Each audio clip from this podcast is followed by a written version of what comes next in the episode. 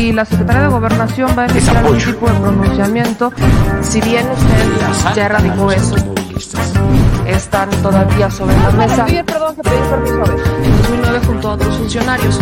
Eh, preguntarle, porque aquí... Los somos simplemente administradores de los dineros del pueblo.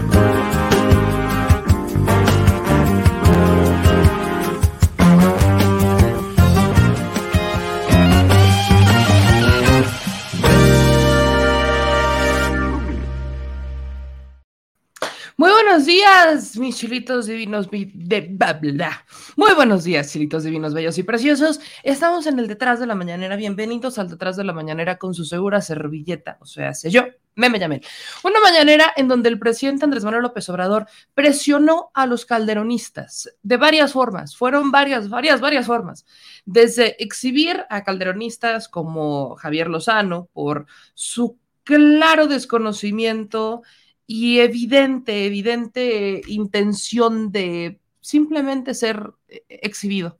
Porque eso es lo que hizo Javier Lozano. Es un personaje que constantemente quiere ser exhibido, quiere ser tomado en cuenta, ya sea porque lo corren de la Coparmex, porque literalmente no duda, no dura ni dos minutos en el cargo, o porque lo siguen corriendo como vocero y quizás su encargo más largo fue ser vocero de la Coparmex después de haber sido el vocero de la campaña de José Antonio Mit. Y ahora, evidentemente, Javier, Lozano, que de antemano, como siempre lo digo, perdón porque es poblano, no todos los poblanos somos así, seremos especialitos, camoteros, pero definitivamente no seremos como Javier Lozano.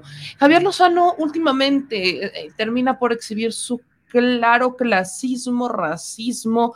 Miren, es que ser exhibido en la mañanera por eso es llegar a un límite en donde simplemente uno no puede dejar de hablarlo, no puede dejar de mencionarlo, porque, vea, son personajes que en algún momento gobernaron este país. Este señor, Javier Lozano particularmente, fue secretario del Trabajo, estuvo detrás de la desaparición de Luz y Fuerza del Centro. Además, viene arrastrando un problemón, porque aunque él no se acuerda, vale la pena recordárselo, viene arrastrando un problemón con lo de el chino de Ocopelas o Cuello, porque recordemos que justamente en Lillegón, que se sabe, lo que se sabe es que sería un lavador de dinero, un lavador de dinero de estos grandes personajes vinculados al crimen organizado, habría dicho que tenía más dinero y que cuando lo incautaron y cuando presentan el dinero, pues alguien se clavó la lana.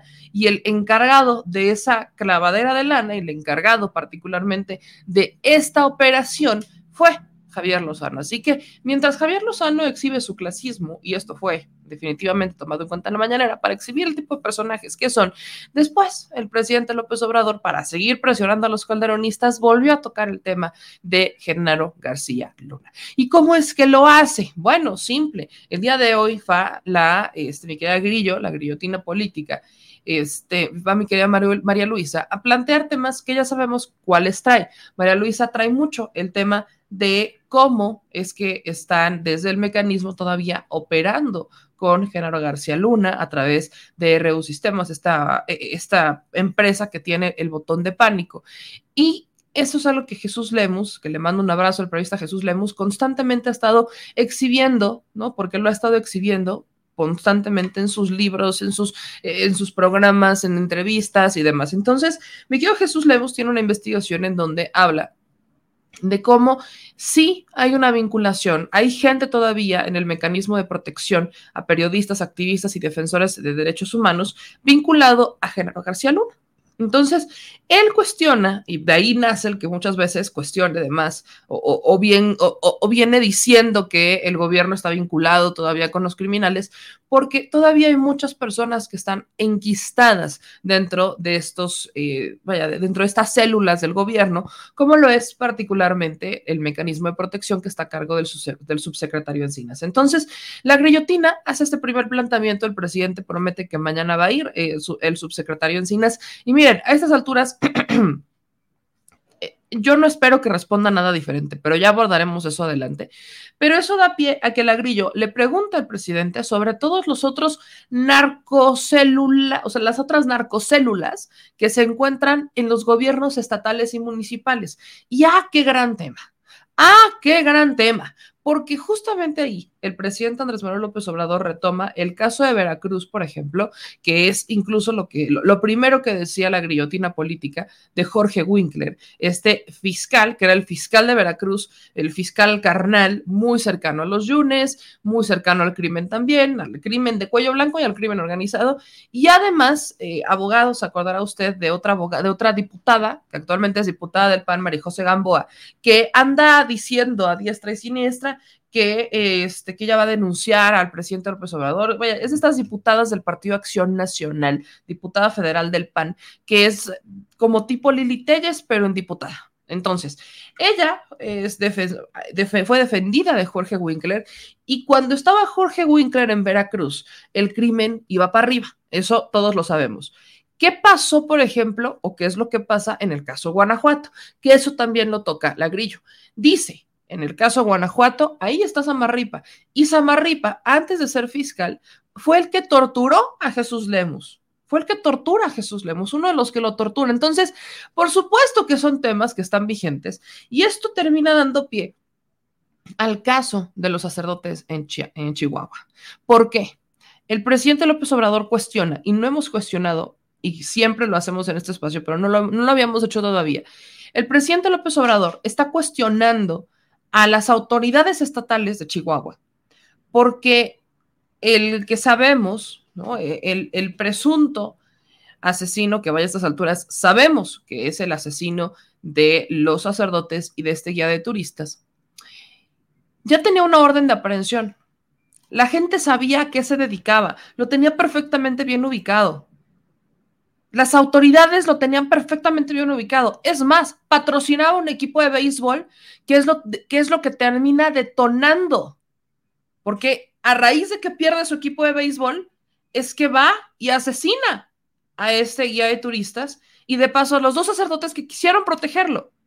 Entonces, las autoridades de Chihuahua lo dejaron ir campantemente, libremente lo dejaron ir y ya lo habían dejado ir previamente campantemente. Entonces, cuando la Grillo habla sobre el narcoestado en el narcomunicipio, narcoregidores, narcodiputados, narcopresidentes municipales, narcodiputados, narcogobernadores, narcopolicías, narcofiscales. O sea, es una célula que justamente está ahí adentro, dentro de las policías municipales, dentro de las pequeñas células. Por eso, entre más nos metemos a los municipios, más empezamos a encontrar este puerquero. Porque ahí es en donde están los acuerdos, porque ahí es en donde el dinero no les alcanza porque lo prefieren usar para hacerse ricos, llegan alcaldes del pueblo, y lo digo entre comillas, y terminan saliendo alcaldes millonarios que ya nadie los ve, se cambian de casa o hacen más grandes sus casas o se hacen sus ranchitos.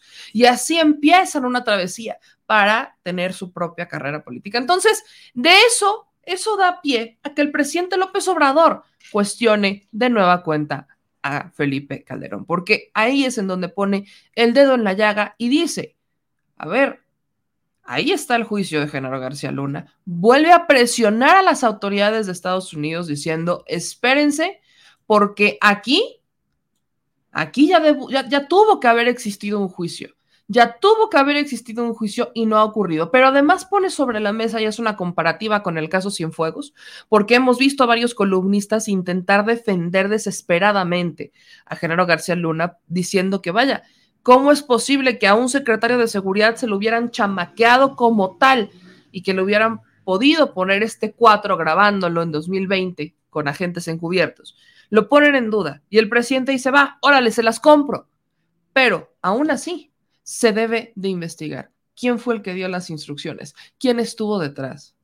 Porque si todo esto de General García Luna no se llegara a comprobar, alguien tuvo que haber estado detrás de estos sobornos Alguien tuvo que haber estado detrás de la protección al cártel de Sinaloa en la administración de Calderón. Alguien tuvo que haber sido responsable. ¿Quién fue ese alguien?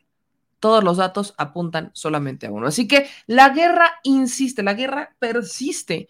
No, y no es una guerra en contra de Felipe Calderón. No, no se confunda. Es una guerra en contra de la impunidad que estos personajes generaron y que ahora se lavan las manos campantemente diciendo, yo no fui, a mí, escúlquenme.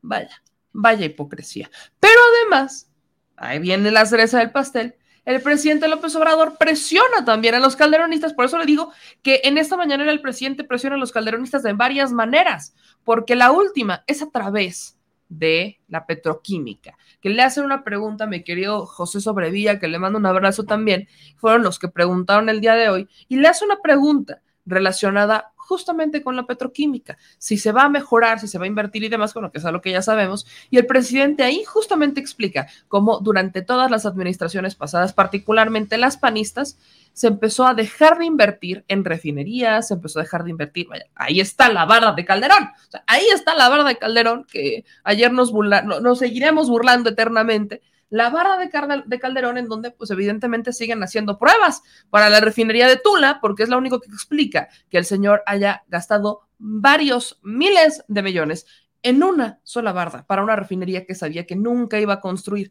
Pero eran nada más las ganas de mentir a la gente. Nada más eran ganas de mentir a la gente. Así que, mi gente, vamos a iniciar con el análisis parte por parte de la conferencia de prensa mañanera, paso a paso, punto a punto de lo que dijo el presidente López Obrador para que usted tenga un resumen picadito de lo que dijo el presidente López Obrador, sobre todo en estos aspectos que siguen siendo trascendentes para todos y cada uno de nosotros. Y bueno, me voy, me voy, voy a brincar. Primero vamos con la exhibida que le meten a estos personajes, a, Javier Lozano y a, todos ellos, porque ocurre en dos momentos. La primera ocurre evidentemente a cargo de Liz Vilchis y eso es lo que más le va a calentar. Mire, si yo efectivamente he cuestionado a Liz Vilchis, porque sí, sí, he cuestionado a Luis Vilchis, no, yo no soy quien para decirle que no, sí la he cuestionado por su estilo, Nada más, porque a mi gusto, y eso es meramente un tema mío, ¿eh? es un tema mío, no tiene por qué ser así, tampoco tengo la verdad, porque a veces que la gente como que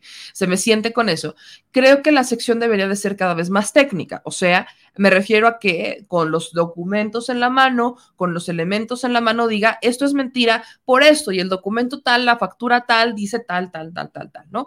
Quizás no lo es, y me he puesto a pensar muchas veces esto, porque podría ser un, un tema relacionado, no sé, con la con la propia dependencia, que no le otorgue los documentos, simplemente no lo sé. Pero pues uno no es adivino, así que lo único que nos queda es simplemente agradecerle el trabajo que está haciendo, porque tiene esta sección, no es fácil pararse allí en la mañanera, definitivamente no, no es algo que resulte fácil, pero lo que también creo que vale mucho la pena es que en este caso estamos viendo a estos personajes que les arde. Miren, yo criticaré a Les Vilchis, pero lo hago desde la vía constructiva. Mientras que ellos simplemente critican a Liz Vilchis porque ahí está parada, o porque existe, o porque es mujer, por 1500 cosas que nada tienen que ver. Así que les va a doler mucho más haber sido exhibidos por Liz Vilchis como unos no solo mentirosos, sino clasistas, racistas y además ignorantes porque todo esto, o sea, de lo que hablan en esta mesa de con Alasraki, es de los vuelos que llegan de Venezuela a Laifa. O sea, si alguien de Venezuela llega a ver lo que ellos están diciendo, es un insulto brutal. Así que perdona a todos nuestros hermanos venezolanos, perdón de antemano, porque estos ignorantes que usted va a escuchar en este momento no tienen ni la más mínima y o sea, no tienen ni idea de qué están hablando. Y solamente hablan por hablar, hablan con el hígado y hablan con las vísceras. Así que, de antemano, una disculpa. Recordemos que uno de los vuelos internacionales que llega a la IFA es justamente de Venezuela.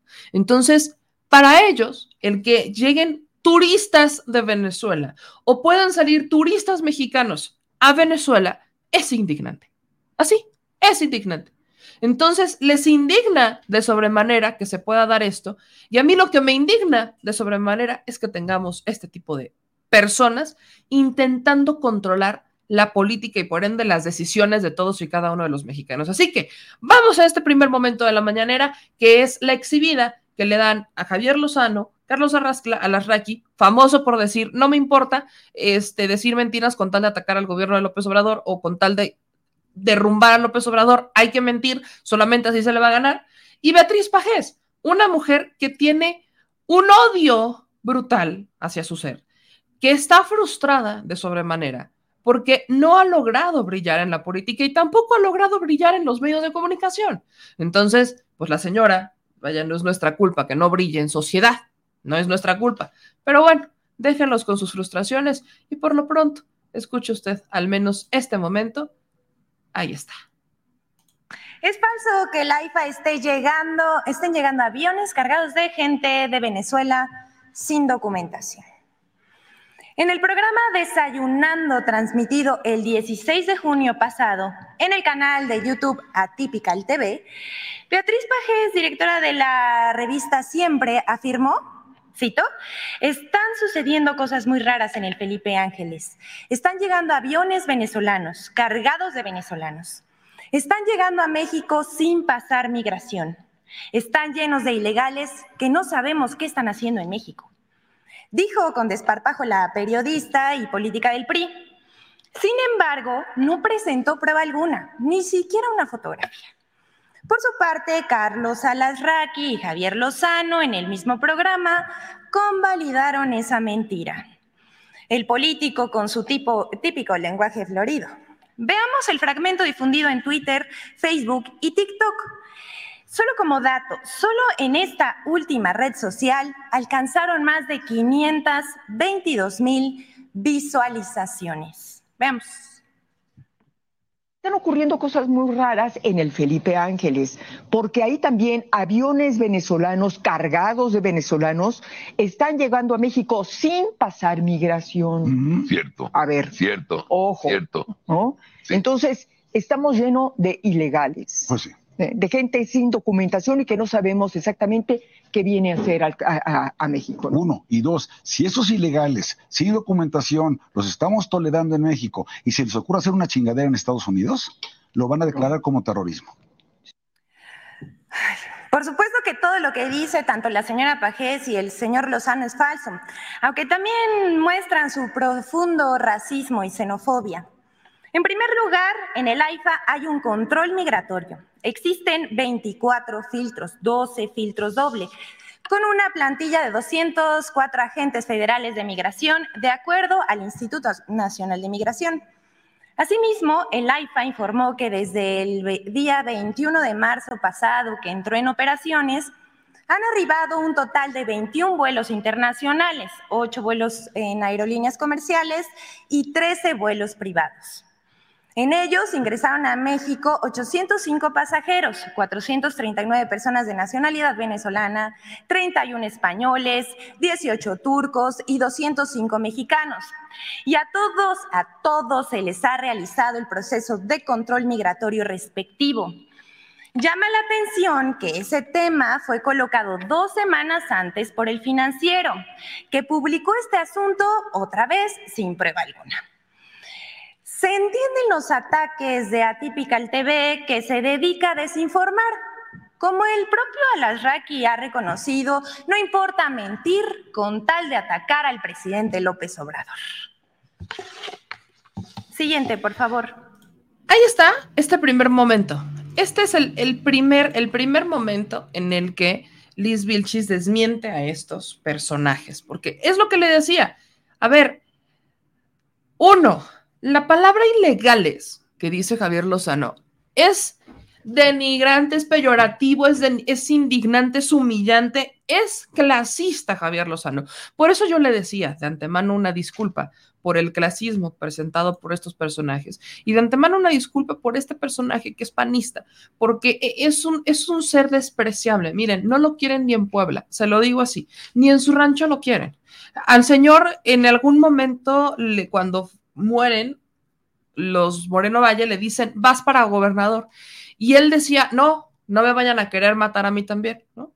Entonces, e, es un personaje que en Puebla ha sido polémico, se ha metido en cada pleito, que, o sea, pero aparte pleitos tipo de verdulería, oigan.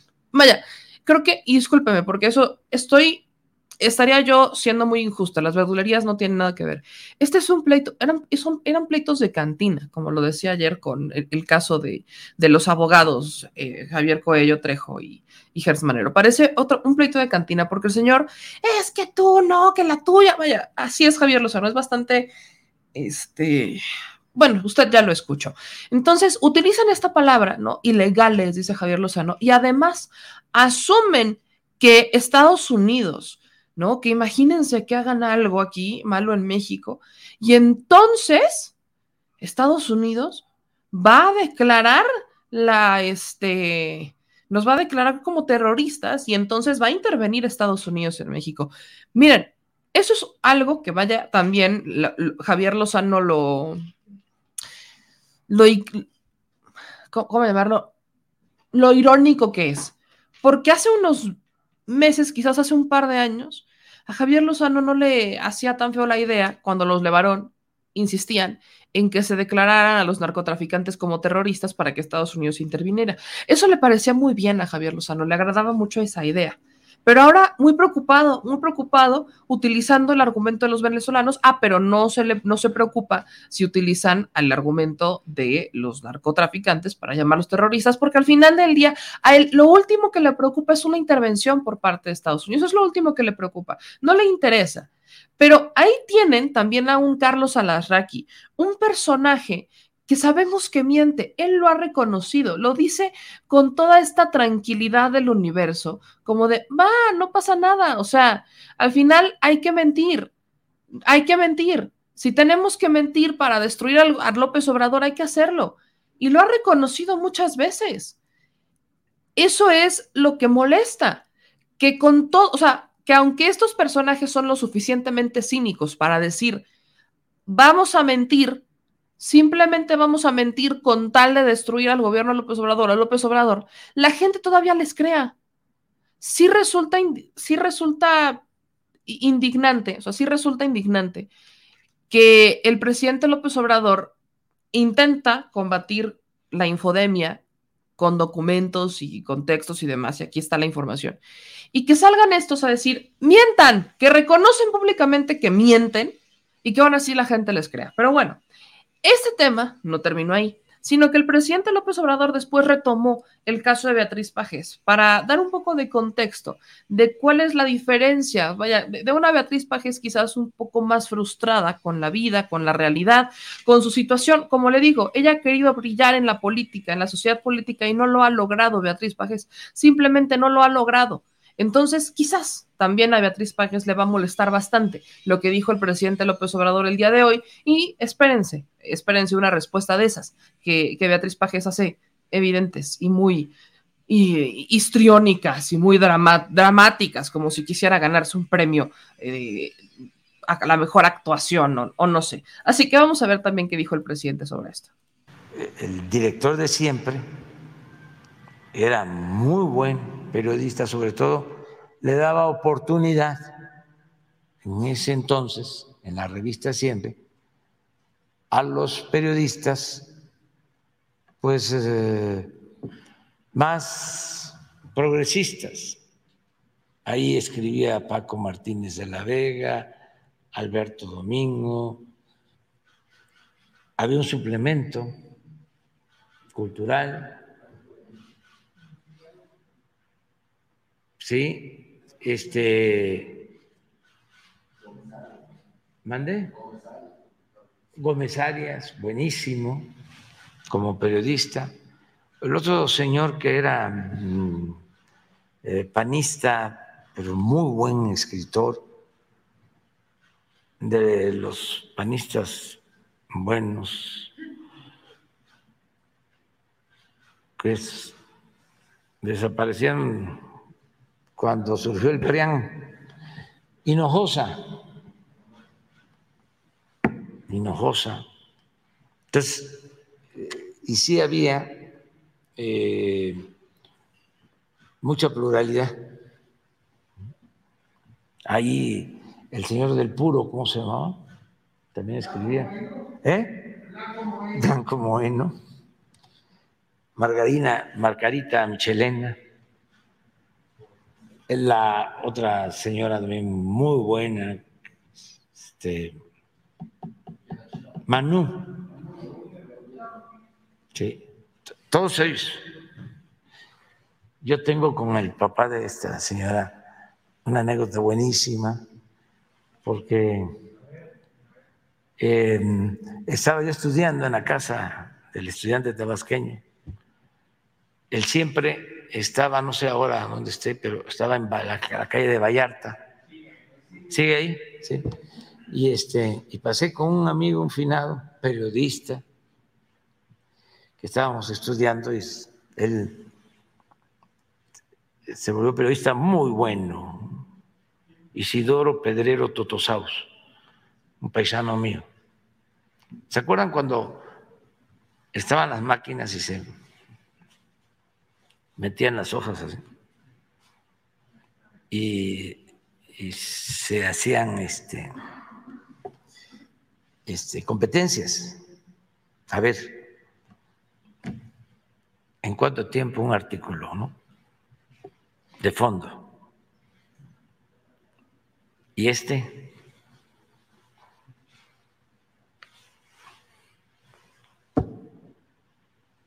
Y los otros, también muy buenos, pero soplaban y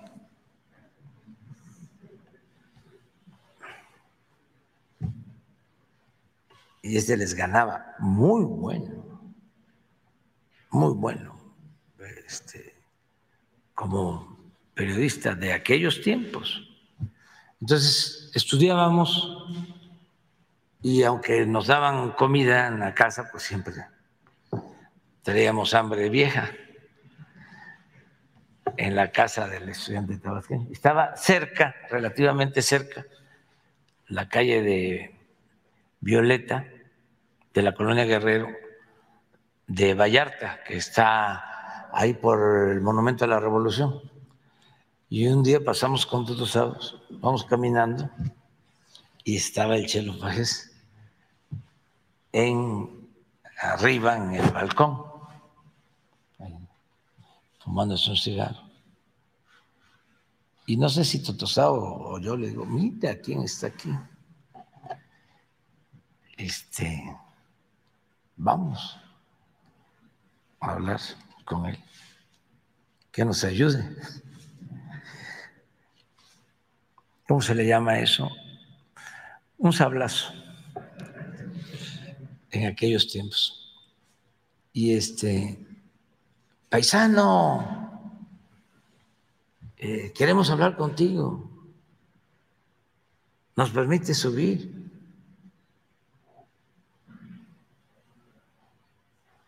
y era mal hablado, mal hablado, mal hablado. Eso sí no lo puedo repetir. Porque nos dice, ¿qué? ¿Qué quieren? No? Pues queremos hablar contigo. Suban. Y ya subimos.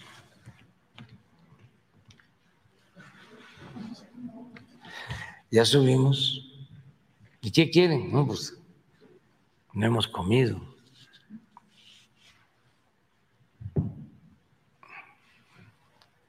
¿Y de dónde son? Ah, y muy característico, su escritorio y con los pies arriba.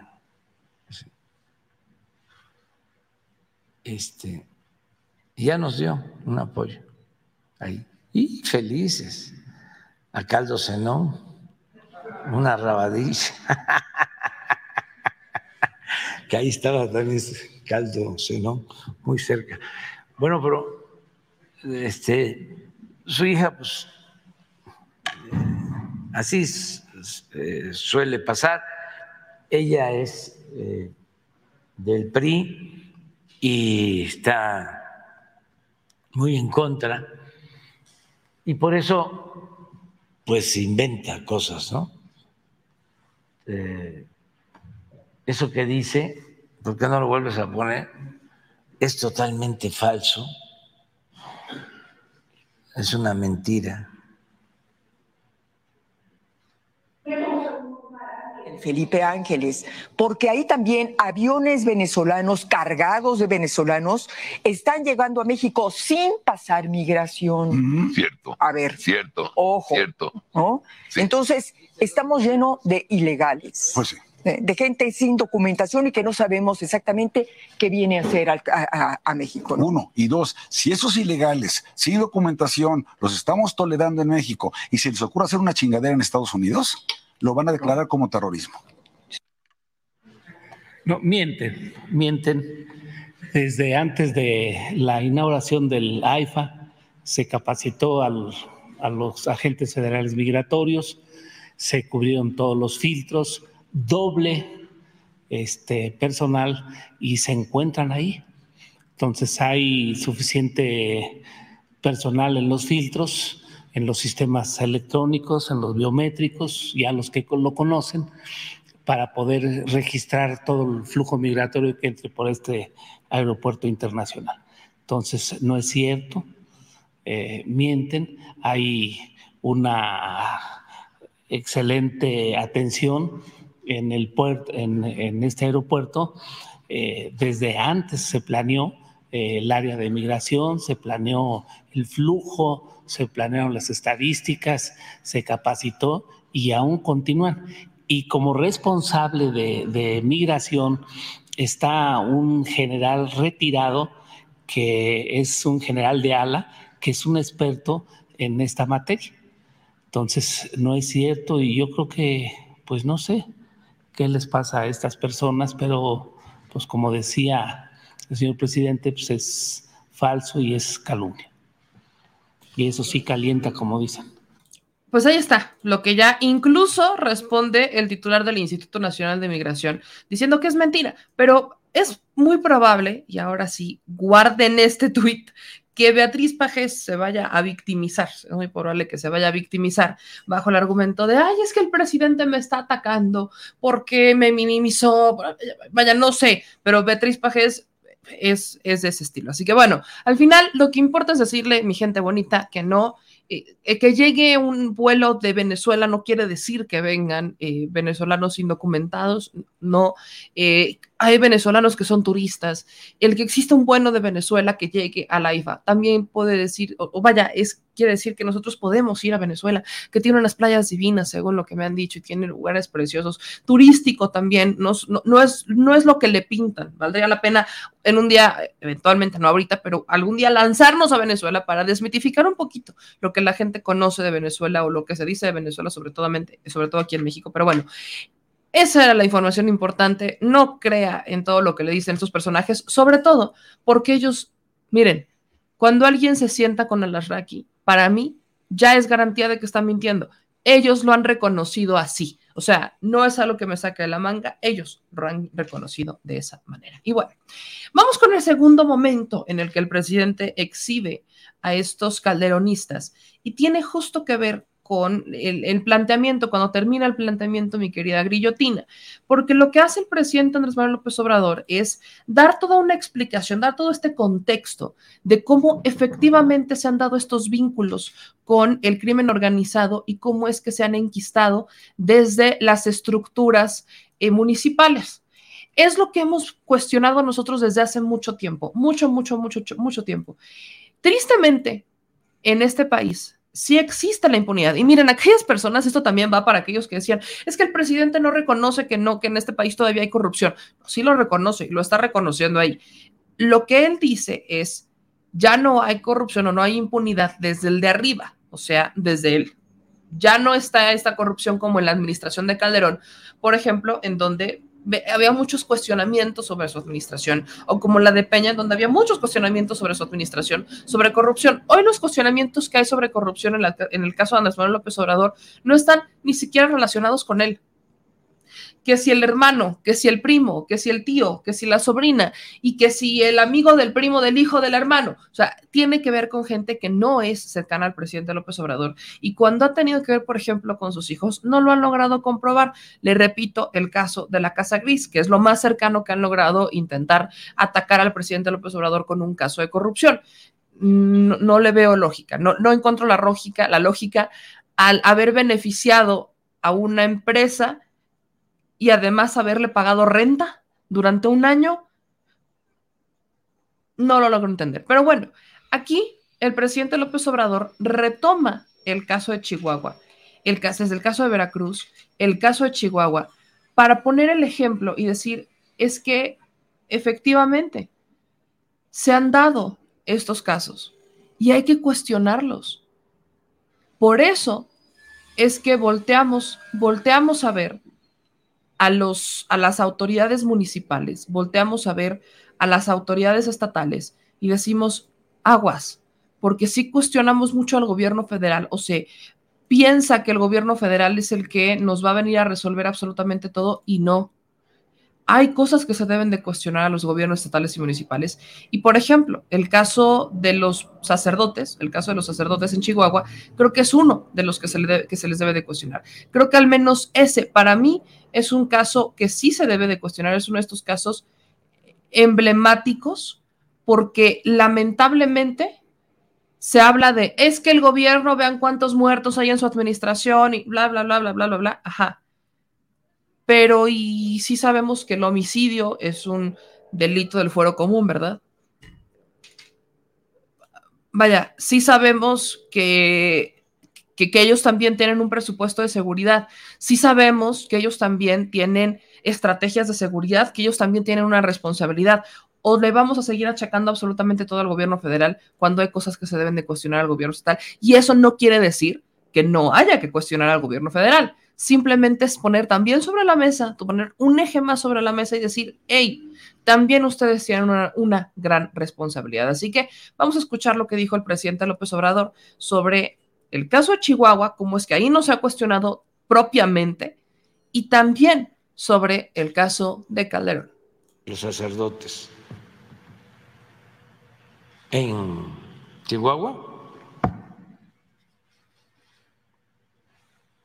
merece una explicación de las autoridades locales a fondo, porque ¿cómo es posible que con orden de aprehensión esta persona se moviera con toda libertad, que fuese patrocinador de un equipo de béisbol.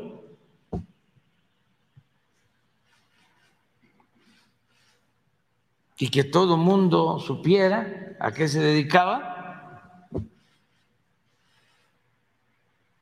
y no lo tocaran. ¿Por qué?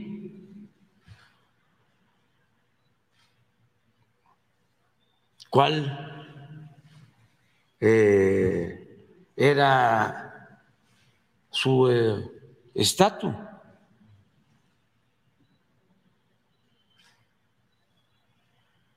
Tenía que haber ahí contubernio con autoridades.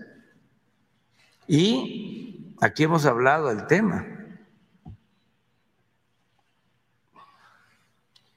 Muchas veces esta convivencia perversa o este contubernio surge de los apoyos que se dan en campañas políticas.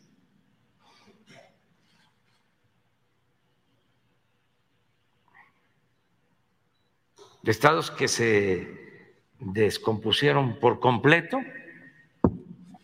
porque para imponerse y hacer fraude hicieron acuerdos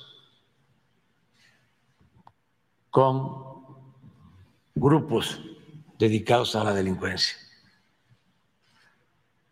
y crearon monstruos.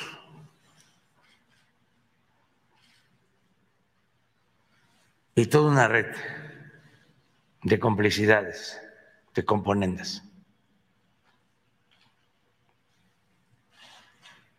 Entonces, sí, tienes mucha razón, pero hay que también tener confianza porque se va avanzando. Eh, pueden haber campañas de gente sin escrúpulos, cínicos, cretinos, que dicen que es lo mismo que antes. No, No. Y se prueba con hechos y con datos.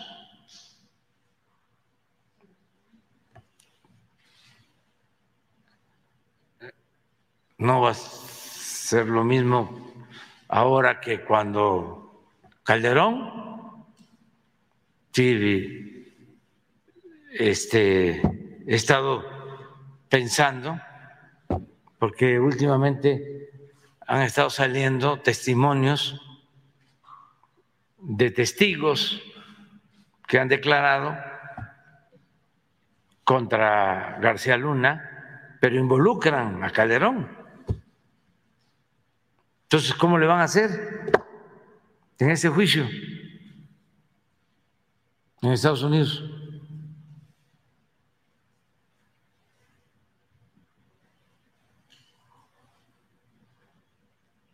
Por eso entiendo ¿no? sus preocupaciones y la gente que está ahí involucrada, que participaron, de todos los sectores. Antier hablaba yo del New York Times. Pues eh, no sé si encontraste el, artículo, ¿sí? De un periodista del New York Times cuando estaba este señor García Luna. Era el super policía para el New York Times.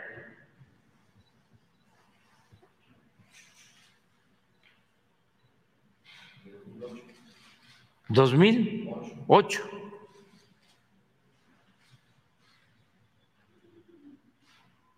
Todo eso lo presento porque siempre buscan apantallarnos, de que como es el New York Times, el Financial Times, el Washington Post, el Wall Street Journal,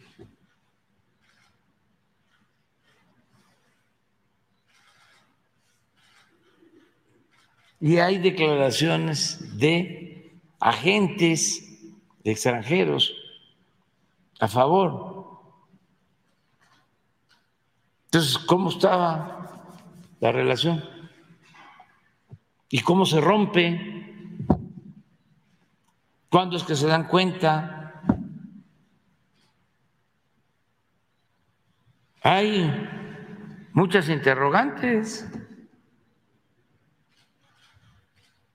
Pero además de eh, tenerlo como un profesional, un héroe,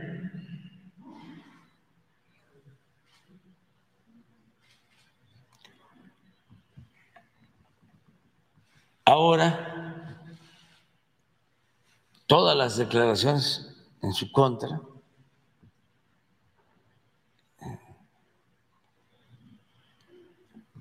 muy fuertes, recibiendo dinero, pero este, señalando que parte de ese dinero iba a los pinos.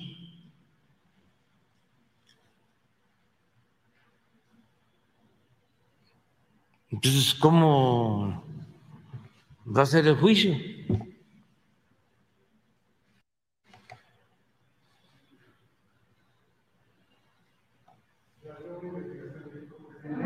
Aquí hay investigación, pero se tiene que esperar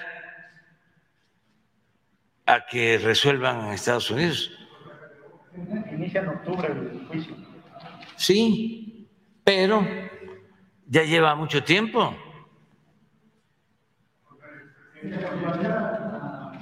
Es que eh, los que están atendiendo el juicio tienen que aclarar. Cuando menos son tres cosas. Una, si es cierto todo lo que está en el expediente. Si se prueban las acusaciones. Es decir, si no está fabricada la acusación.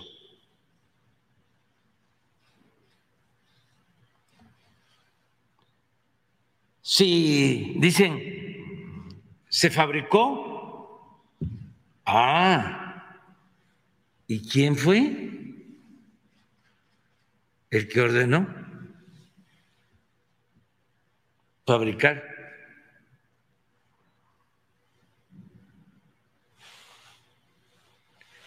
Esta acusación,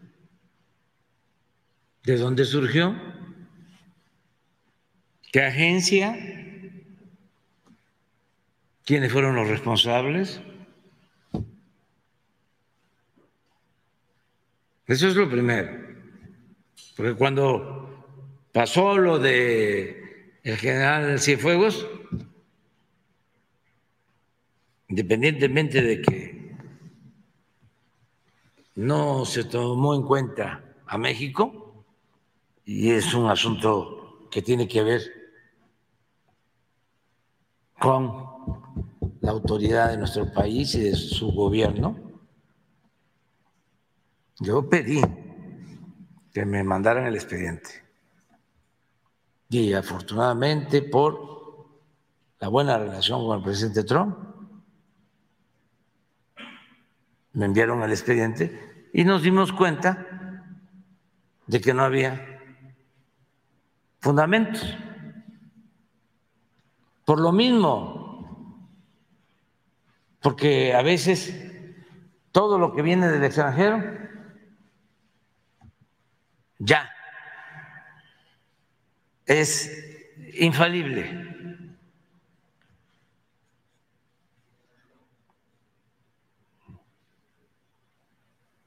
Entonces ya se revisa el expediente, se hace una investigación con la fiscalía, no hay nada ¿No hay pruebas? Y como sabía yo de que los que habían armado el expediente, no sé por qué razón, tengo mis hipótesis. Una, porque venía la elección. Esto se dio en vísperas de las elecciones en Estados Unidos.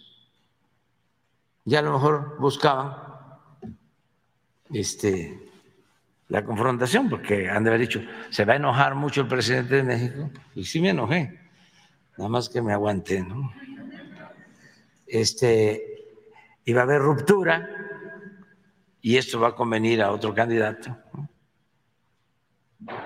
Eso, una. Dos, eh, venganza contra el ejército mexicano.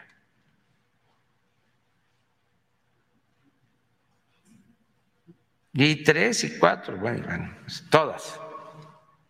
Pero cuando nos dimos cuenta de que no había nada, que investiga la fiscalía, me acuerdo muy bien de que ordené que se subiera el expediente completo al Internet. Entonces nuestros abogados diciendo, no, ¿cómo? El debido proceso. No, ¿qué debido proceso? Ni qué nada en estos casos. Si se por el prestigio de México, el prestigio de una institución como las Fuerzas Armadas y el prestigio de las personas. ¿Cómo va a ser un asunto nada más de despacho? Ah, pero los que trabajan para las agencias, nuestros adversarios, nuestros adversarios políticos, los conservadores iban a decir, están protegiendo al general Cienfuegos. Entonces, para que no quedara duda, incluso cuando la fiscalía dijo que no había este, elementos después cuando lo da a conocer ya en la noche empiezan los adversarios las entrevistas y pues esto justamente es parte de lo que el presidente está evidenciando y es muy interesante, es, muy interesante porque habla de esta operación de los adversarios del presidente López Obrador. Ahora, es un hecho que muchos de nosotros cuestionamos el por qué no se avanzó con el caso Cienfuegos el fiscal tenía una razón. Efectivamente, por el caso por el cual estaba procesando Estados Unidos, no, no había sustento, no había ningún sustento y por eso, ya saben, ¿no? Head salió a defender. Ahí sí salió en los medios de comunicación, hizo su gira de prensa con Ciro Gómez Leiva, con Carmen Aristegui, con López Dóriga y dijo, ahora sí les explico y de paso le preguntaron sobre los casos que nos importan como el de Lozoya. Pero, este, muchos cuestionamos porque Cienfuegos, por ejemplo, fue el general que estuvo en Ayotzinapa, el general que estuvo en tiempos de Ayotzinapa, y cuestionamos el por qué no Hertz fue más allá. Ya legalmente nos dijeron que necesitaban esa causa penal, que no lo podían investigar simplemente porque ahí lo tenían sentado, pero bueno, ese, ese tipo de cosas a nosotros de la burocracia, de los procesos legales, son las que nos molestan. Y por el otro lado, pues lo pone como ejemplo para evidenciar que vaya, aunque tuvieran razón los defensores de género García Luna, ahí hay algo que investigar. Y se va a esperar el gobierno de México a que Estados Unidos termine con el proceso que llevan para entonces en México poder iniciar con el proceso tal cual. Vamos a ver qué es lo que pasa. Así que esto fue como lo más importante que dijo el presidente relacionado con los aspectos políticos, con los aspectos políticos de la mañanera. También habló eventualmente de dos bocas, habló de cómo estaban estos personajes o cómo están estos personajes como Felipe Calderón, que quería hacer una refinería en, Tula, nunca lo hizo, solo hizo una barda, y cómo le han mentido al pueblo. Y también, evidentemente, pues pasó a darle su lleguecito a Ricardo Anaya y a todos esos adversarios que dicen que el presidente Andrés Manuel López Obrador no quiere energías limpias, porque claramente dice el presidente, claro que queremos una transición, Claro que queremos una transición, esa es la vía, pero es la transición. Y todavía no podemos decir, ay, sí, bienvenidos todos los coches eléctricos, todos podemos tener coches eléctricos. Todavía no podemos decir, ay, sí, vivan todas las energías verdes, porque estamos en un proceso de transición. Eso lo debatimos muchísimo cuando fue lo de la reforma eléctrica, porque lo decíamos, claro que todos queremos un México verde, por supuesto, pero no podemos tomar las medidas como las ha tomado Estados Unidos, China o Europa. No podemos. ¿Por qué no podemos? Uno, porque no estamos en los niveles de contaminación que tienen ellos. Dos, porque no tenemos la misma población ni, los mismos recursos. Y tres, porque cada país tiene su propia autonomía y sus necesidades y su población a la cual debe de atender. Y en el caso de México, la transición energética tiene que ir este, lleva, tiene que ir todavía de la mano con la refinación. Ahora, aquellos despistados han de pensar que la refinación es exclusivamente para, para generar gasolina, ¿verdad?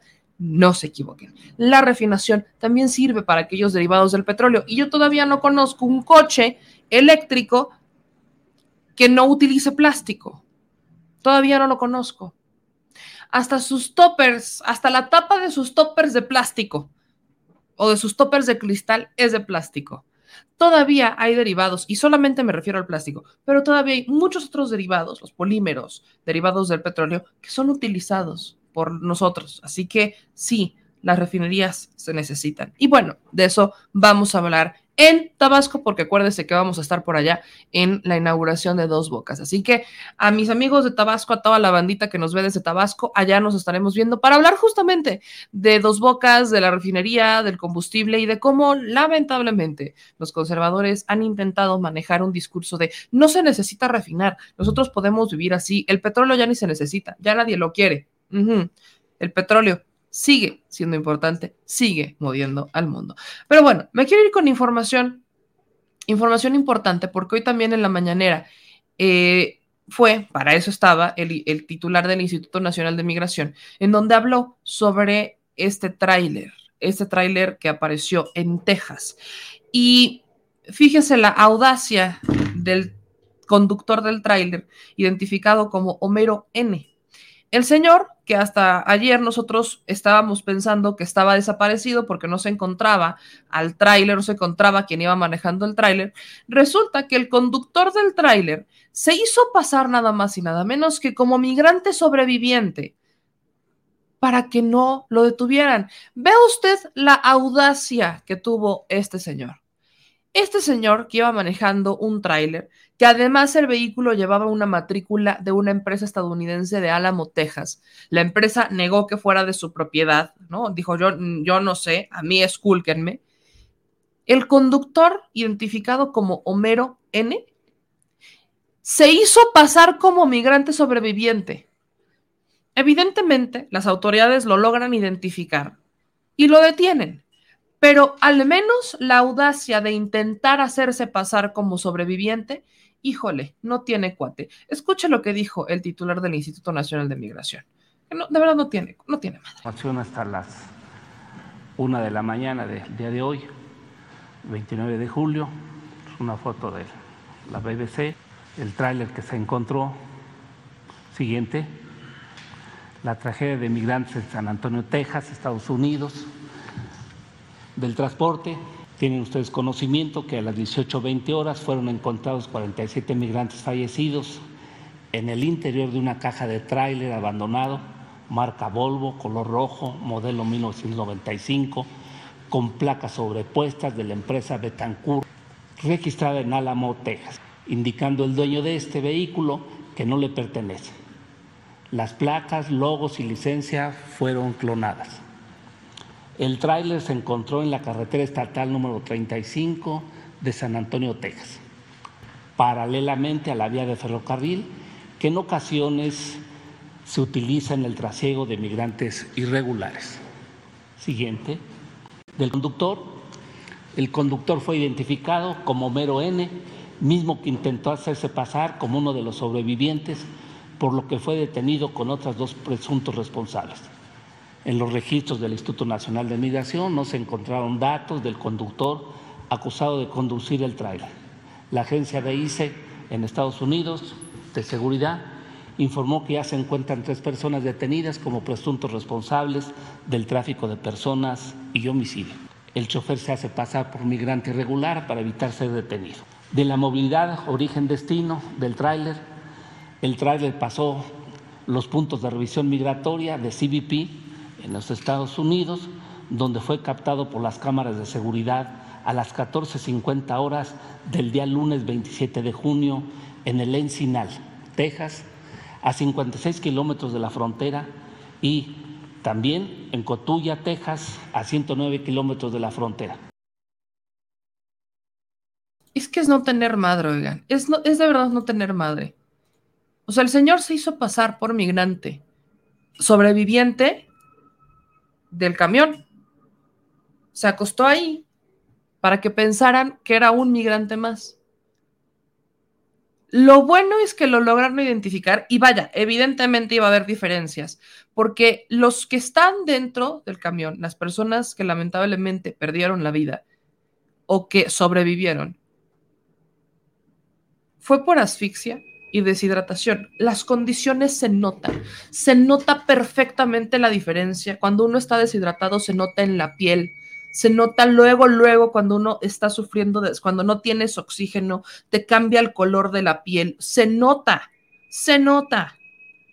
Pero ahí tenemos a un chofer que parece que vio muchas películas y dijo, no pasa nada, yo me hago pasar como migrante, segurito se van a dar cuenta, porque segurito él también iba, se iba asfixiando y seguramente tampoco tomaba, iba, se iba deshidratando, ¿no? Vaya, hasta la ropa cambia, hasta, vaya, cuando un migrante, un migrante sabe, se sabe cuando es migrante. El señor, miren, la audacia, lo intentó, o sea, intentó hacerlo. Esto, esto es de las cosas que enchilan, es de las cosas que duelen, pues. Nos duelen como mexicanos, nos duele ver que tenemos personajes que, ven, o sea, pareciera de verdad que ven muchas películas, pareciera que ven muchas películas, no, no sé de dónde se inspiran, la verdad, para sacar todas estas ideas, pero qué bueno que las autoridades lo han detenido. Y también sobre esta misma tragedia, el titular del Instituto Nacional de Migración habló que ya se tienen identificados al menos, híjole, 27 mexicanos fallecidos en el tráiler de San Antonio, Texas. 27 mexicanos.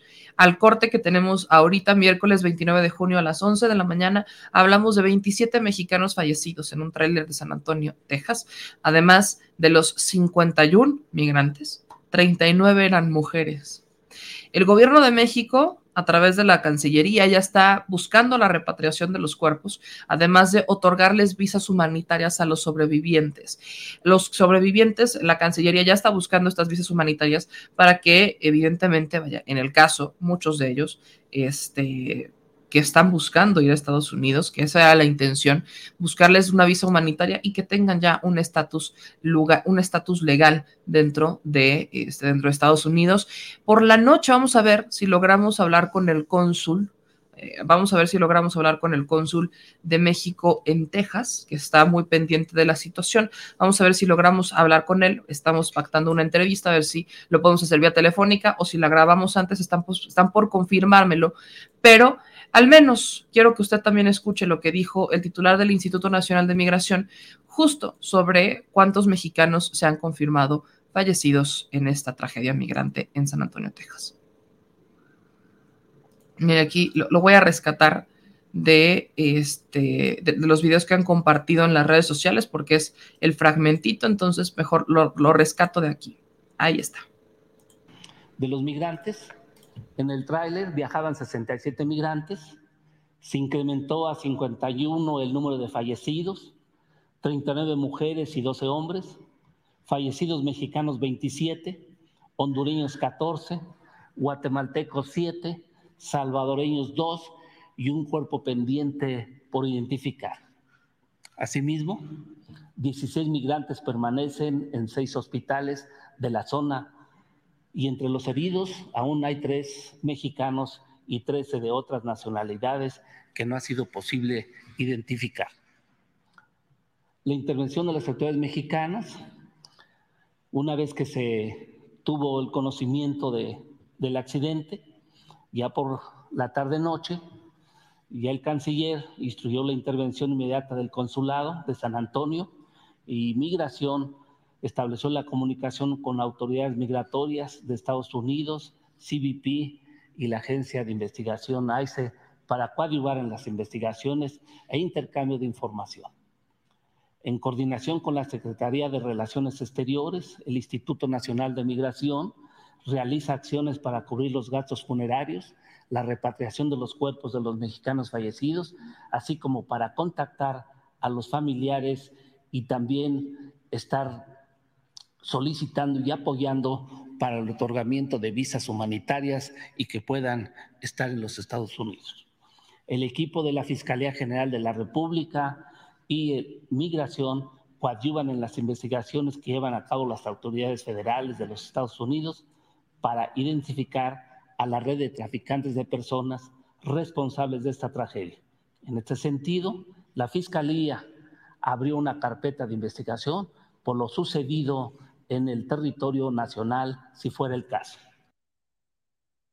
Pues ya está, esa es la, confirmación que da el Instituto Nacional de Migración y quiero actualizarle otras cosas que han pasado sobre esto, que es, eh, es de estas, híjole, de estas noticias que no nos gustan dar. Los migrantes muertos en el tráiler de Texas fueron rociados con especias para ocultar su olor. Un agente le habría revelado al diario Texas Tribune que varios migrantes intentaron saltar del tráiler pues varios cuerpos se encontraron a lo largo, a lo largo de las cuadras.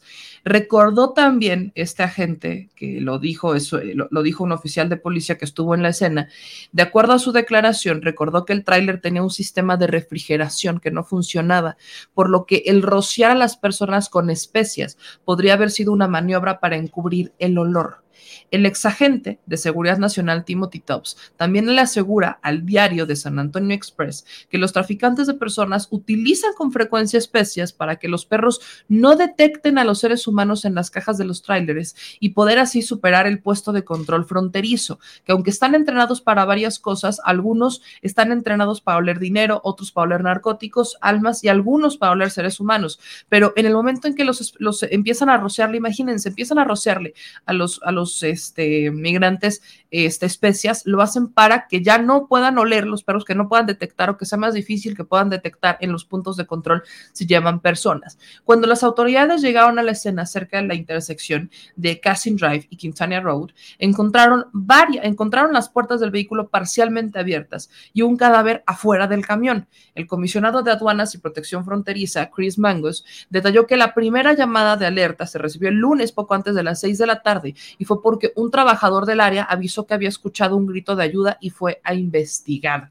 Ahí es cuando empiezan a llegar, llegan las autoridades y empiezan a ver que había varios cuerpos, o sea, que durante el trayecto los migrantes simplemente no aguantaron, abrieron la puerta y empezaron a intentar, se empezaron a salir y lamentablemente o los empezaron a sacar. Simplemente eso se tendrá que investigar, pero imagínese esa tragedia. Pero además, quiero dejar claro que también los vecinos de la carretera tejana donde apareció el tráiler eh, han declarado que esa es una zona roja, es una zona roja del tráfico de migrantes en donde siempre pasan cosas malas, ¿no? Eso también lo, han declarado a medios de comunicación, en donde eh, ellas traen una, vaya, son muy, eh, son, son mexicanas que están ahí en, la zona, vecinas de la zona, son migrantes, son, hablamos de las hermanas Barbosa que han declarado a este, varios medios de comunicación que cuando ellas llegaron al sur de Estados Unidos tuvieron suerte porque sí efectivamente también cruzaron, vivieron este calvario de cruzar sin papeles, pero al menos lograron sobrevivir. Y lo que dicen es que el tren corre en paralelo a la carretera donde apareció el tráiler, una vía muy estrecha y muy mal pavimentada, rodeada por maleza y terrenos baldíos, y que desde hace décadas, antes de la construcción de la autopista por la que sale el desvío para llegar hasta ahí, una, esta fue una de las principales vías que atraviesan Texas rumbo al norte. Es un camino prácticamente olvidado. En los arcenes donde están colocadas la Virgen de Guadalupe y las cruces hay restos de basura amontonada y quemada, pero también el tren de mercancías que sigue funcionando, pues es uno de los principales focos rojos de las mafias del narcotráfico. Por eso es que la investigación que está llevando a cabo el gobierno de México junto con el gobierno de Estados Unidos y también el de Guatemala, que están en, están en, comunicación, es importante, porque el hecho de que hayan llegado, o sea, el hecho de que siempre nos topemos o que vaya, no sea, sea una noticia que eventualmente nos damos cuenta, esta es una ruta en donde está el narcotráfico, las mafias del narcotráfico, justamente esta ruta, y lo sabemos, lo sabemos. Vaya, la ruta que entra al suelo tejano desde Nuevo Laredo, sabemos que es uno de los focos rojos de las mafias del narcotráfico, del narcotráfico. Se sabe. Por eso es que es preocupante el que se haya encontrado este tráiler, porque sabemos que detrás de esto lo más probable es que esté una red de trata de personas. Y por eso es que esto es indignante ver estas noticias, ver que el, chofer del tráiler se hizo pasar por sobreviviente para que no lo agarraran, es, es de estas noticias que uno dice, y lo, lo he repetido mucho, ya estamos hasta, hasta aquí de encontrarnos con estas tragedias. Vamos a ver qué pasa con la investigación que está llevando a cabo el gobierno de Estados Unidos, pero vaya, para que usted al menos tenga la actualización sobre el caso. Y hoy no hay noticias alegres, amigos, hoy no hay noticias alegres, porque también hace unas horas, y esta es noticia de, última hora, nos topamos con la información de otro periodista asesinado. Sí, otro periodista que fue asesinado en México. Hablamos del periodista Antonio de la Cruz. Aquí le quiero compartir sus redes sociales. Antonio de la Cruz, periodista de Expreso, reportero de Tamaulipas, fue asesinado hace unas horas afuera de su casa. ¿Qué es lo que sabemos? ¿Qué es lo que sabemos sobre eh, el asesinato de Antonio de la Cruz? Pues uno, que él estaba, fue atacado cuando salía de su domicilio, fue atacado a balazos y esto ocurre a la puerta, en la calle Puerta de Luna del fraccionamiento Puerta de Tamatán en Ciudad Victoria. En los hechos también resultó herida su hija. El grupo editorial expreso La Razón exige a las autoridades, porque ahí es en donde él trabajaba, que se haga justicia. Esta confirmación nos llega esta mañana. Vea usted las imágenes, vea usted las imágenes con las que nos topamos. De este medio informativo, vea. por los años de trayectoria que tenía en este, en este medio. Han asesinado a nuestro compañero Antonio de la Cruz. Es muy difícil eh, explicar, decirlo, perdón si se me quiero a la voz, pero a final de cuentas es un compañero mío, fue un hermano mío, hermano de todos, de todos, de todos los de la oficina, de todos los de talleres, de circulación, es hermano de, de todos ellos porque creció junto con, con, la empresa y, muchos de ahí todavía estamos trabajando para este medio. Antonio de la Cruz fue agredido cuando él salía de su casa junto con su esposa iban a abordar su camioneta para llevarla a su centro de trabajo. Lamentablemente, un pistolero lo sorprendió y le disparó a quemarropa. Murió de manera instantánea mientras que su esposa se encuentra en estado delicado de salud. Fue inmediatamente trasladada a un centro hospitalario y pues nuestro compañero, desgraciadamente, como les decimos, murió, fue ultimado.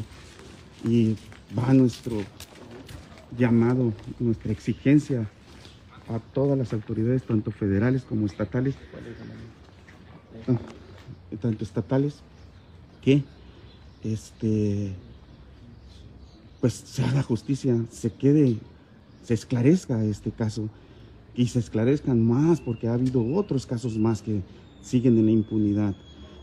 Recordemos también la muerte de nuestro compañero Héctor González Antonio, que fue asesinado en mayo del 2018, aunque él ya no se encontraba dentro de nuestra, bueno, dentro de la empresa, dentro de este medio, él de todas formas seguía siendo parte de este, del medio del expreso. Hasta el momento solamente se ha detenido una sola persona, no ha habido más avances y este día, pues prácticamente eh, representando la voz de todos los compañeros de la empresa, exigimos justicia, exigimos que se esclarezca y exigimos que no quede impune. Es... es la primera información que tenemos del asesinato del reportero, del periodista Antonio de la Cruz. Eh, posteriormente, el diputado Gustavo Cárdenas confirma, confirma la, la muerte del periodista. Esto es lo que dijo y habla también de los principales sospechosos. Escuchemos. Está confirmada la muerte de Toño de la Cruz, un hombre de familia, un profesional de, comunicación. Y este es un, este es un, una acción en donde los principales sospechosos son los del gobierno del Estado. Es muy lamentable. Me duele en el alma que un compañero de los medios de comunicación lo hayamos perdido de esta forma. Él tenía eh, amenazas de muerte. Yo que sepa, no tenía ninguna amenaza de muerte. Un hombre de familia, un hombre bastante. Un hombre bueno, un hombre de bien. Obviamente él denunciaba las acciones corruptas del gobierno actual. Y no tengo ni la menor duda de que estos señores recae una responsabilidad importante en ellos, en el gobierno del Estado. ¿Cómo, te enteraste, Gustavo? Me voy enterando ahorita. Pero, Me acaban de hablar, parece gente está confirmando, acabo de hablar con Pedro Alfonso García, y es muy triste, muy lamentable que estos cabrones del gobierno hayan asesinado a un hombre de bien, un hombre de familia. Comprobado, lo tengo. No es posible. y, no puede pasar por alto. Al, fiscal le, exigimos que aclare esta situación. Esta fue una consigna. ¿A qué horas fueron los hechos? Eh, saliendo de su casa de la mañana. ¿No sabes en qué colonia vive? No, pues. No recuerdo. ¿Alguna denuncia esto es lo que vamos a hacer ahorita. Toño de la Cruz es una gente de bien. No es posible que esto que está pasando no se está pasando porque a cualquier ¿Quién es este diputado? Eh, el diputado Gustavo Adolfo Cárdenas Gutiérrez es diputado de Movimiento Ciudadano. Él eh, señala directamente al gobierno del estado de Tamaulipas Señala al gobierno del estado de Tamaulipas, dice que eh, los principales responsables para él es el gobierno del estado, el actual gobierno. Eh, efectivamente, si uno se pone a ver la- las notas de Antonio de la Cruz, lo que él compartía, hablaba, por ejemplo, sobre el alcalde prófugo de la justicia, Carlos Peña Ortiz, el, alcalde que, que gobierna Reynosa, que es presidente municipal de Reynosa, que está prófugo, que está sesionando, que trabaja desde Reynosa, este, que trabaja desde su casa en Mission, Texas, que evidentemente, pues sí, es un, es un alcalde que hemos cuestionado en este espacio. También él señaló como, y celebró un poco que Santiago Nieto, ex titular de la Unidad de Inteligencia Financiera, y su equipo de trabajo se incorporaran como asesores del grupo de transición del, del gobernador electo, de este, del doctor, del doctor Villarreal. También cuestionaba, cuestionaba muchísimo este, las acciones del gobernador, eh, todavía gobernador de Tamaulipas, y sus notas, vaya, al final él reportaba balaceras, reportaba la violencia que según Cabeza de Vaca no existía, hablaba de los colectivos feministas que realizaron marchas en Tamaulipas, en donde, vaya, se le, iba se le iban encima o se le van encima a la Fiscalía General del Estado de Tamaulipas por proteger a los violadores, por ejemplo. Hablaba también sobre eh, localiza, cuando localizaban restos humanos en Tamaulipas, mientras el gobernador decía que no pasaba, ah, pues, que, nada pasaba, que ahí nadie, nadie sabía nada. Hablaba de las más de 12 mil personas desaparecidas en Tamaulipas, en donde eh, también el gobernador decía que no pasaba absolutamente nada. O sea, el gobernador ha negado épicamente todo esto. Y este reportero, este periodista, pues, se dedicaba a hacer su trabajo, se dedicaba a hacer su trabajo, a reportar y a cuestionar a la autoridad, pero sobre todo a decir, más bien a desmentir lo que el gobernador de Tamaulipas decía. El gobernador de Tamaulipas decía que no es cierto, que todo estaba muy bonito en Tamaulipas, que siempre había, que, siempre había seguridad y demás, pero lamentablemente no vemos, vaya, vemos otro asunto y lo hemos platicado aquí con Marta Olivia muchas veces, que mientras el gobernador decía que todo había, que todo era perfecto y todo era hermoso, este, había reporteros como Marta Olivia, o en este caso también Antonio de la Cruz, que lo cuestionaban. También cuestionaba, por ejemplo, a Tampico, ¿no? Tampico que decían que se podría quedar completamente sin rueda la fortuna por este, un desvío de dinero de, este, de Chucho Nader, que es presidente municipal de Tampico, y estamos hablando de los personajes de siempre. Ahora, habrá que, esta, esta investigación, yo, eh, es muy probable, y al menos eso, ahí sí lo esperamos, que la asuma el gobierno federal. No sabemos cómo va a ocurrir. Aquí, aquí vamos a ver un actuar distinto, porque mientras en los otros casos en donde se han asesinado periodistas, sí se ha permitido la entrada del gobierno federal y se ha solicitado incluso la entrada del gobierno federal, los gobiernos han coadyuvado, se han dicho, va, órale, entra el gobierno federal y ayúdame. Pero el gobierno de Tamaulipas, todavía gobernado por cabeza de vaca, dudo mucho, dudo mucho, y aquí es donde vamos a ver qué tanto, dudo mucho que quiera abrirle la puerta al gobierno federal y decir, vamos a investigar el asesinato de Antonio de la Cruz. Los familiares pueden solicitarlo, pero aquí es en donde vamos a ver. Vamos a ver, porque todos los demás, todos los demás están, eh, todos los otros asesinatos, lamentables asesinatos, los gobernadores de los estados han, han coadyuvado, han intentado meterle, eh, le, han abierto la puerta al gobierno federal para que el gobierno haga la investigación. En el caso de Antonio de la Cruz, espero que así sea, espero que así sea, pero, y lo digo desde ahorita, si el gobierno de Tamaulipas y la Fiscalía de Tamaulipas le cierran la puerta al gobierno, al gobierno federal para la investigación del asesinato de Antonio de la Cruz, al menos para mí, esa ya va a ser una confesión. Así se lo digo. Porque si en todos los otros casos, incluso en gobiernos que no simpatizan con Morena, en casos como Chihuahua, el gobierno le abrió la puerta al gobierno federal para que realice las investigaciones. Si en el caso de Tamaulipas esto no ocurre, para mí será una confesión, porque uno, ya se está saliendo, ya va de salida cabeza de vaca. Dos, si esto es cierto, los señalamientos de, este diputado de Movimiento Ciudadano apuntan al gobierno del Estado, entonces habría habría que tener mucho cuidado. Todos los que están en Tamaulipas habría que tener mucho cuidado, sobre todo también en la transición, porque pareciera que esta es de las primeras acciones de cabeza de vaca rumbo, rumbo a su cambio de gobierno. Escucha de nueva cuenta lo que dice el diputado de Movimiento Ciudadano. Él señala como principal responsable al gobierno del Estado. Póngale atención a lo que dice. Va de nuevo. Está confirmada la muerte de Toño de la Cruz, un hombre de familia, un profesional de, comunicación. Y este es un, este es un, una acción en donde los principales sospechosos son los del gobierno del Estado. Es muy lamentable. Me duele en el alma que un compañero de los medios de comunicación lo hayamos perdido de esta forma. Él tenía de, eh, amenazas de muerte. Estaba... Yo que sepa no tenía ninguna amenaza de muerte. Un hombre de familia, un hombre bastante, un hombre bueno, un hombre de bien. Obviamente él denunciaba las acciones corruptas del gobierno actual y no tengo ni la menor duda de que estos señores recae una responsabilidad importante en ellos, el gobierno del Estado. ¿Cómo, cómo te enteraste, Gustavo? Me voy enterando ahorita. Pero, ¿qué- Me acaban de hablar, parece gente está confirmando, acabo de hablar con Pedro Alfonso García.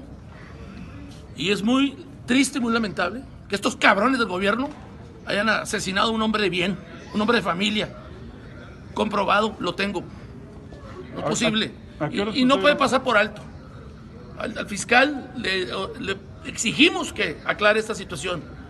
Esta fue una consigna, ¿A qué horas fueron los hechos? eh, saliendo de su casa de la mañana. No sabes en qué colonia vive. No, pues Ok, ok. no ¿Alguna, recuerdo. ¿Alguna denuncia? Esto es lo que vamos a hacer ahorita. Toño de la Cruz es una gente de bien. ante- No es posible que esto que está pasando no se está pasando porque a cualquier Está lo que dice este video, lo, lo- lo graba el, el reportero Carlos Juárez, lo, re- lo graba el reportero Carlos Juárez, que es corresponsal de Hoy Tamaulipas y del Heraldo México, en donde le, le preguntan esto al diputado y él señala directamente al gobierno del estado y le exige al fiscal, porque dice que esto fue una consigna, que el asesinato del periodista Antonio de la Cruz fue una consigna. El medio de comunicación en donde él trabajaba está pidiendo justicia, está exigiendo a las autoridades que se esclarezca el asesinato de su compañero Antonio de la Cruz y nosotros haremos lo mismo como lo hemos hecho con todos los periodistas. Se tiene que esclarecer. En este caso, yo sí espero que el gobierno federal intervenga, porque no confiamos en el gobierno de Tamaulipas. Tenemos muchas razones para no confiar en el gobierno de Tamaulipas. Hay colusión. Cabeza de vaca ha sido señalado por mil cosas. La- ah, platicábamos hace unos días con Santiago Nieto sobre justamente lo que estaba pasando en Tamaulipas, sobre cómo Cabeza de Vaca tiene pavor de la transición. Él quería ganar el Estado para evitar que sus porqueros, sus cochinadas salieran a la luz. Y ahora parecen estar reaccionando. Y lo voy a decir con este cuidado porque se tiene que iniciar una investigación. Se tiene que iniciar una investigación. No sabemos todavía, todavía no sabemos si él estaba, si contaba con amenazas previas, no sabemos si él estaba dentro del mecanismo de protección, no lo sabemos, pero nos unimos en solidaridad con todos los compañeros periodistas. Vean, vean estas cosas que efectivamente pasan. Hay que visibilizarlo. Entonces se tiene que investigar, así como ocurrió en Baja California, así como ha ocurrido en Chihuahua, así como ha ocurrido, tenemos, se tiene que investigar porque esto no puede estar pasando, sobre todo si el Estado es el principal responsable. Por eso es que he cuestionado al mecanismo, por eso es que también me he unido al cuestionamiento que hacen del mecanismo este, los periodistas como Jesús Lemos o la Grillotina, porque la intención del gobierno federal con esta reforma al mecanismo es que sean los estados quienes asuman la protección de los periodistas. Imagínese en un gobierno encabezado por cabeza de vaca que él asumiera la protección de los periodistas. ¿Se imagina usted qué iba a pasar? ¿Se imagina usted qué iba a pasar? Imagínese nada más. Si está pasando, ha pasado. El caso de Chihuahua, por ejemplo, con Miroslava Bridge. Por Dios. Por eso es que lo cuestiono. Entiendo lo que quiere hacer el gobierno federal. Entiendo lo que quiere hacer Enrique Irazoque. Lo entiendo. Al querer darle a las autoridades estatales su responsabilidad para que ellos asuman parte del problema porque les corresponde. Pero si, si son los gobiernos estatales y municipales los principales autores intelectuales de muchos asesinatos en contra de periodistas, entregarles a ellos la protección es literalmente entregarles el poder de la vida del periodista. Porque aunque la autoridad está poniendo la moneda al aire, diciendo, pues si la autoridad estatal se va a hacer responsable, que se hagan responsables y entonces ya, ya yo veo, ¿no? Ya yo veo este, cómo me voy encima del gobierno estatal para, para fincar responsabilidades de forma inmediata a los gobiernos, pero es aventar una moneda al aire y esperar, esperar a ver que le dé miedo al gobierno del estado y que decida mejor proteger al periodista para no matarlo y que el gobierno federal entonces no le finque responsabilidad inmediata al gobierno del estado por no proteger este al periodista. Y esto esto es importante porque cuando hablamos de periodistas, efectivamente en este país no solamente se asesinan a periodistas, se asesinan a hombres, se asesinan a mujeres, se asesinan a niños y niñas, adultos mayores. Hay muchos crímenes, pero cuando se asesina a un periodista es porque se quiere callar una verdad, porque algo algo sabía esta persona que era importante que conociera a la ciudadanía y que es riesgoso, que peligra para alguien más. Así que por eso, por eso es que nosotros cuestionamos esta estrategia del mecanismo y seguimos esperando a ver que eh, Enrique Irazoque nos pueda dar una entrevista para poder desahogar varias dudas que tenemos sobre el mecanismo. Pero bueno, voy con algunas de sus comentarios ya para irnos. Dice José Rico, sí, meme, pues los estatales mandarían sicarios vestidos de seguridad de protección.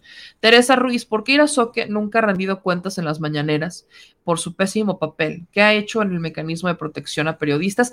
Y quiero recordarle que no solamente es mecanismo de protección a periodistas, es periodistas, activistas y defensores de derechos humanos. O sea, es para todas aquellas personas que incomodan a células del poder o que incomodan al sistema. Eh, dice Daniel, esto pasa por haber dejado que el Poder Legislativo brindara al gobernador.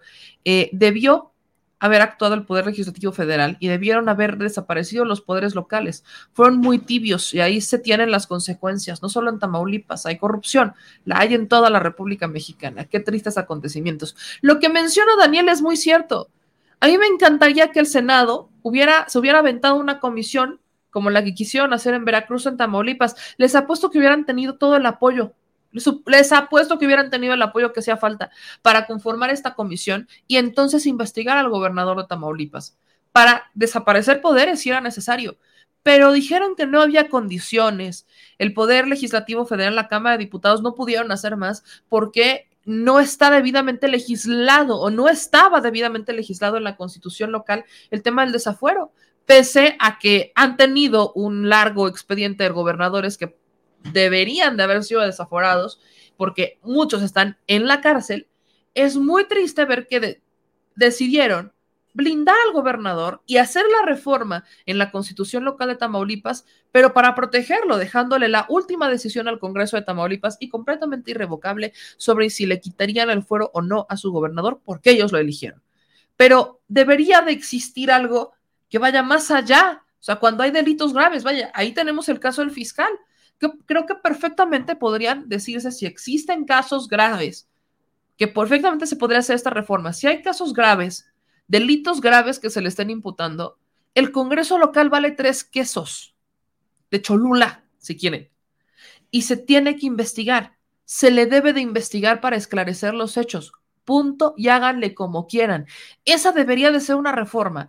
En todos, una reforma que se haga sobre el tema del desafuero si existe una, si se le fincan responsabilidades graves, como el caso del fiscal, delitos del peculado, delitos fiscales, delitos relacionados con el crimen organizado y demás, se podrá investigar y se le podrá quitar el fuero, aun si el Congreso local no quiere. Eso debería de estarse reformando. Ah, pero no veo, no, veo que brillen, no veo que el, el, caso de cabeza de vaca nos haya dejado una lección para hacer algún tipo de este de, reformas, ¿no? ¿no? No, no veo que nos haya dejado algo, pero bueno. Dice Leti Bars, pero ahí no estaba preocupado Monreal para defender. No, ahí sí lo, no estaba, ahí no estaba preocupado. Dice Guillermo Chávez, lamentablemente todos los corruptos traidores son asesinos. Los del Paneaguados y del PRIAN son unos traidores, dice también por acá. Kika, meme, Chucho Nader sigue siendo alcalde de Tampico, sí. Sí, es lo que, es lo que leí, creo que lo mencioné mal, pero sigue siendo alcalde de Tampico. Gracias por, por si me equivoqué ahí. Eh, dicen aquí en otros comentarios, el Senado le teme a cabeza de vaca. No sé si le teme a cabeza de vaca o si lo protege, no más porque le conviene. Buena pregunta, muy buena pregunta. Muy buena pregunta. Pero bueno, mi gente, aquí hay otros comentarios que nos decían, por ejemplo, dice Alejandro Gámez, hola, me fuerte abrazo. Si le cierran la puerta a las autoridades federales, se demuestra la colusión del gobierno de Tamaulipas con el crimen organizado. Que eso es lo que yo decía, al menos para mí sería una, una demostración completa. Es más, déjeme ver. Mi cabeza de vaca ya dijo algo. Quiero ver nada más así, de casualidad, a ver si cabeza de vaca ya dijo algo sobre el asesinato del periodista. ¿No? Fíjese, qué cosa. Le, preocupa tanto a Cabeza de Vaca lo que pasa en su estado, que ahí, miren, no, no, ¿qué es lo último que publicó Cabeza de Vaca? Ah, bueno, ya lo publicó hace 24 minutos. Dice, mis condolencias a familiares, amigos, colegas del periodista Tony Pérez. Desde el gobierno de Tamaulipas condenamos enérgicamente su asesinato.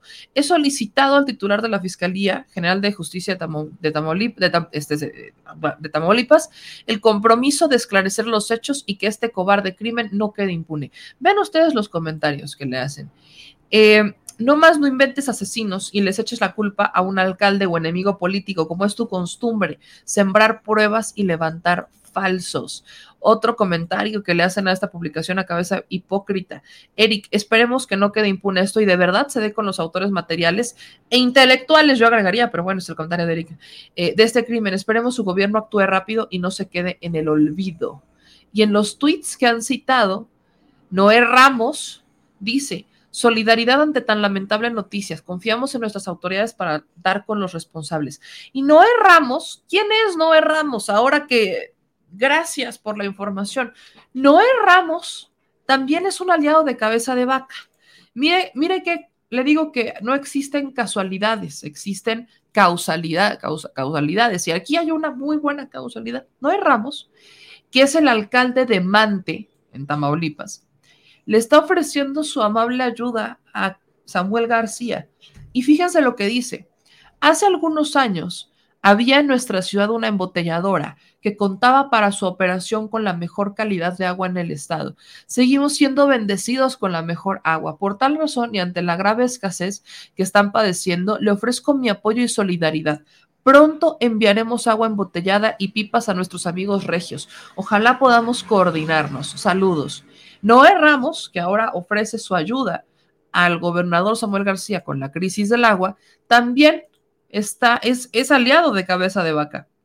Es un aliado de Cabeza de Vaca, es el alcalde del Mante. Y se acordará usted que aquí con Marta Olivia hemos platicado mucho sobre lo que ha pasado en el Mante. Se acordará que fue ahí justamente donde intentaban despojar de sus propiedades a varias personas por parte de Cabeza de Vaca que eso lo platicábamos con Marta Olivia, ahorita que me estoy, ahorita que me estoy acordando justamente de esto, lo recuerdo como si fuera ayer. Mi querida Marta Olivia platicaba aquí con nosotros cómo es que en el mante, cabeza de vaca tenía sus manos bien metidas para despojar a la gente de sus propiedades. Y ahí está el alcalde, que además este alcalde está en este audio con el truco que también hemos platicado, en donde sirve con de intermediario con los criminales, este personaje, Noé Ramos.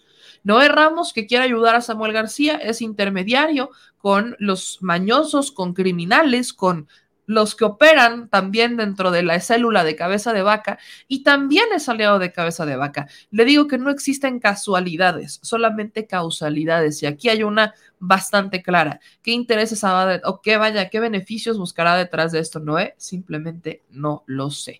Pero bueno, vamos a dejar esto, la, la enérgica condena de cabeza de vaca me, vaya, híjole, yo solo espero y lo digo honestamente, como lo he repetido a lo largo del programa, espero que sí pueda intervenir el gobierno federal y den con los verdaderos responsables, sobre todo cuando existe el señalamiento de un diputado que asegura que esto fue una, un crimen de Estado encabezado por cabeza de vaca.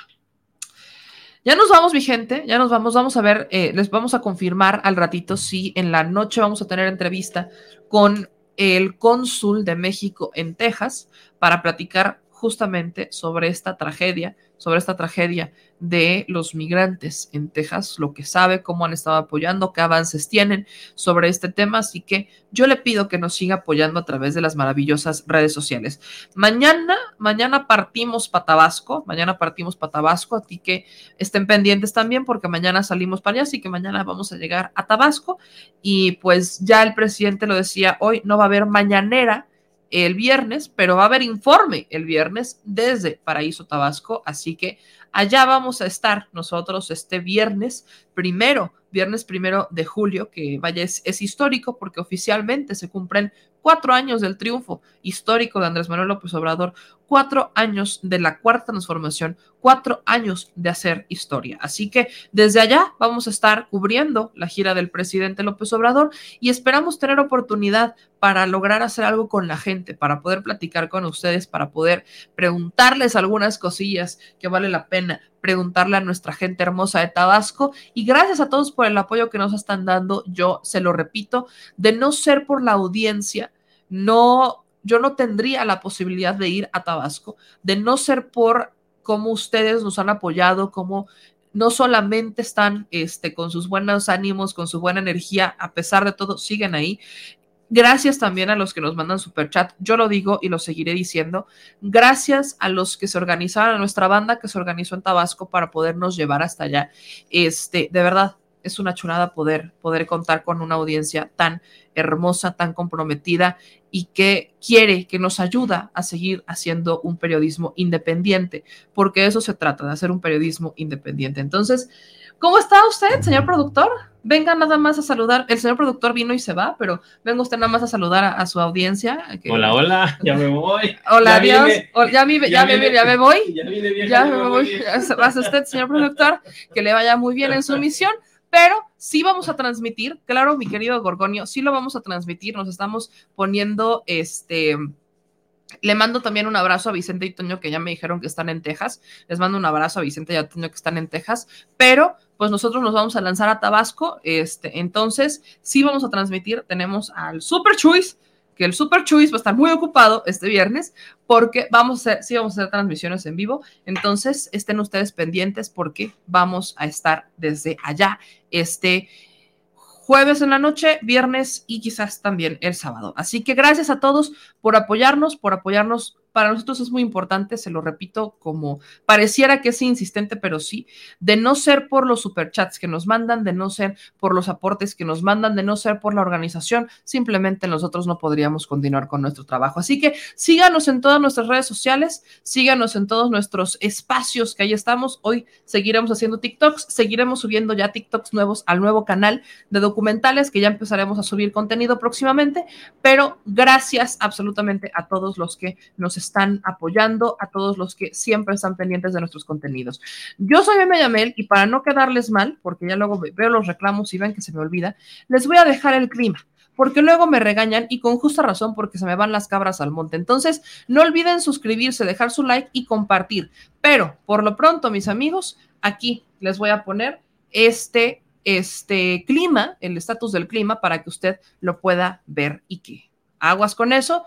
No sé si va a llover, entre que llueve y no llueve, pero al menos usted esté pendiente de esto. Yo soy me llamé, le dejo el clima para que no me regañe la banda y nos vemos en la noche. Adiós. Mantendrá la probabilidad de lluvias puntuales muy fuertes, acompañadas de descargas eléctricas y posibles granizadas en Sonora, Durango y Sinaloa, así como fuertes en regiones de Chihuahua y Zacatecas. Por otro lado, una zona de baja presión con probabilidad de desarrollo ciclónico se ubicará al noreste de Tamaulipas y favorecerá la probabilidad de lluvias puntuales fuertes en Coahuila, Nuevo León, Tamaulipas y San Luis Potosí, en tanto que canales de baja presión sobre el occidente, centro y sureste del país, en interacción con inestabilidad de niveles altos de la atmósfera y la entrada de humedad proveniente del Océano Pacífico, Golfo de México y Mar Caribe, ocasionarán chubascos y lluvias muy fuertes en dichas regiones, incluido el Valle de México, y la península de Yucatán, pronosticándose lluvias puntuales muy fuertes, tormentas eléctricas y posible caída de granizo en Nayarit y Jalisco. Finalmente, se pronostica ambiente caluroso a muy caluroso en entidades del noroeste, norte y noreste de la República Mexicana, con temperaturas máximas superiores a 40 grados Celsius en el noreste de Baja California, noroeste de Sonora y norte de Sinaloa.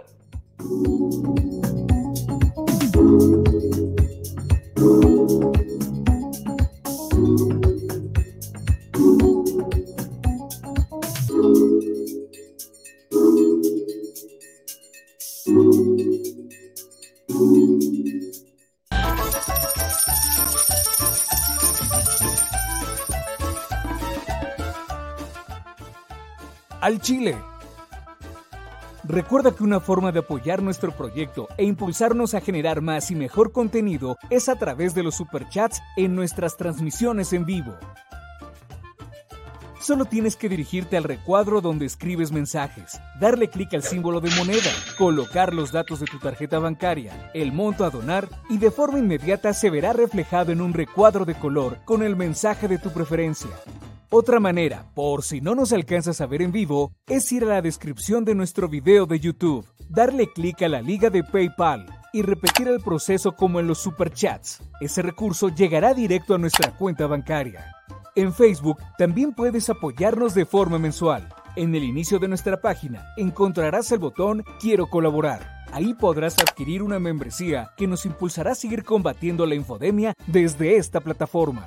Y si eres de los que no confía en la tecnología, puedes hacer un depósito o transferencia a nuestro número de tarjeta Banamex, desde cualquier establecimiento, banco y hasta tu aplicación móvil.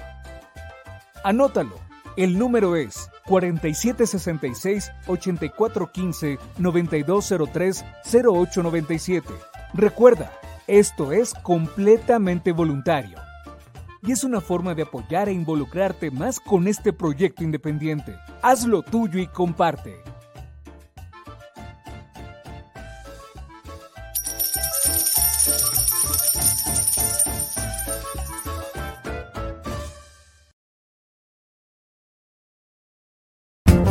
Y la Secretaría de Gobernación va a emitir algún tipo de pronunciamiento, si bien usted ya erradicó eso están todavía sobre la mesa. En 2009 junto a otros funcionarios.